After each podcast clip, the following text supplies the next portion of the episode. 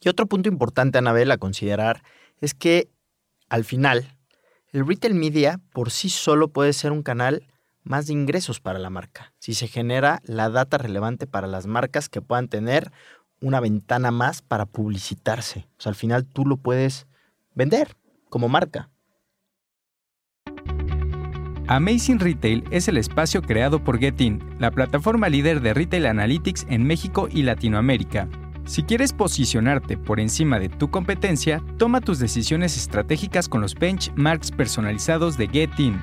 Monitoreamos más de 3.000 puntos de venta en México en diversos sectores del retail.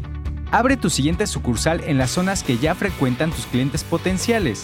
Para más información, contáctanos y escríbenos a contacto.getin.mx. No desperdicies las ganancias de tus tiendas y capitaliza su rendimiento. Activa la campanita y suscríbete para que recibas las notificaciones cada vez que saquemos un nuevo episodio. Bienvenidos a Amazing Retail. Yo soy Francisco. Y yo, Anabel. La semana pasada recibimos comentarios en redes sociales para profundizar más en uno de los temas que platicamos hace algunos episodios. Por eso hoy vamos a hablar sobre qué es el retail media, su relación con el e-commerce, el marketing digital y cómo los retailers pueden aprovecharlo a su favor. Pero antes de comenzar, recuerda conectarte a tu plataforma de streaming preferida. También queremos saber tu opinión. Escríbenos en cualquiera de nuestras redes sociales, arroba getting-mx y usa el hashtag Amazing Retail Podcast para seguir la comunicación.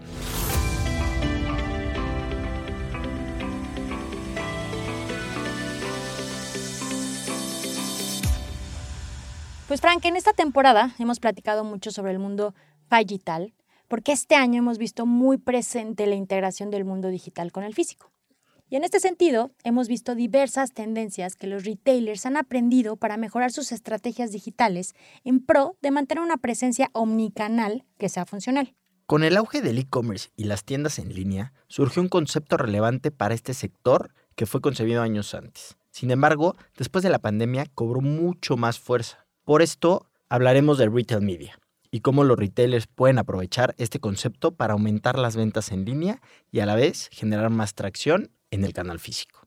Podemos definir el retail media como una manera de hacer publicidad dentro de una tienda en línea o un marketplace. Existen sitios grandes como Walmart en Estados Unidos que utiliza esta manera de hacer publicidad. Para ejemplificar más esta dinámica, basta con que entren a Amazon y es muy probable, Frank, que no se den cuenta porque los usuarios que usamos comúnmente estas plataformas ya estamos muy acostumbrados a ver esta publicidad. Y si ponen atención, en el primer pantallazo que corresponde a la parte superior del sitio, casi siempre vas a ver un banner con la promoción de los mismos productos de Amazon, como Alexa, Kindle, etc. Y en la siguiente sección inferior, ofertas flash, artículos relacionados a tu búsqueda anterior y publicidad externa, no necesariamente ligada a un artículo de venta en ese sitio. Si nunca se habían dado cuenta de este tipo de cosas, quiere decir que Amazon está haciendo muy bien su chamba. Los compradores están siendo impactados por las marcas y esto se traduce en ingresos para la marca que se publicita y la que tiene el sitio. Recordemos que medir el impacto del comportamiento de una tienda en línea es muy fácil y esto nos puede dar una idea de cómo ajustar el user experience de acuerdo a las acciones que generan mayor conversión. Y algo importante, Anabel, para entender este contexto y la importancia del retail media es que esta es la tercera forma con más inversión en publicidad digital, detrás de la compra de palabras en buscadores y de la inversión de publicidad en social media. Es una locura lo que está pasando. De hecho, Frank, los expertos en este tema consideran que este canal alcance una proyección de 160 mil millones de dólares para el 2027, lo que representa el 18% de publicidad digital global y el 11% de la publicidad general. Es brutal esto. Y una de las ventajas de mayor valor para las marcas es que esta modalidad puede estrechar el cierre de venta digital si se realiza ligada con el embudo de ventas del e-commerce. El tener mapeado a detalle a los usuarios es lo que hará que esta estrategia genere la venta. Por ejemplo, si el buyer persona está en las últimas etapas para hacer la compra, la colocación estratégica de un banner con un producto que haya consultado antes, una promoción o algo relacionado con lo que esté comprando en ese momento, puede incrementar el ingreso y generar la transacción. Hay que señalar que las marcas, al tener transacciones en un e-commerce, tienen la ventaja de poder inferir que el usuario ya tiene una alta intención de compra. Y esto es lo que debería de aprovechar la marca. Muchas veces los usuarios necesitan un pequeño empujón, Frank, para terminar la compra. Y el retail media puede ser muy relevante para ello.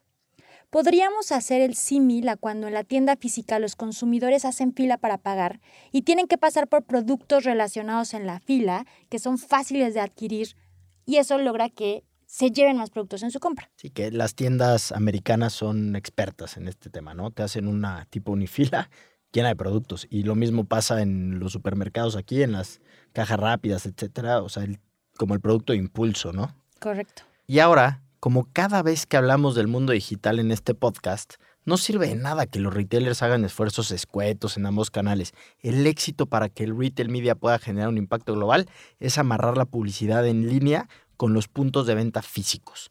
Esto no quiere decir que realices la misma promoción en todos los canales o impulses el mismo producto, pero debemos considerar cómo puedes generar una campaña global que sin importar por dónde llegue el comprador puedas impactar de la forma correcta en ambos lados.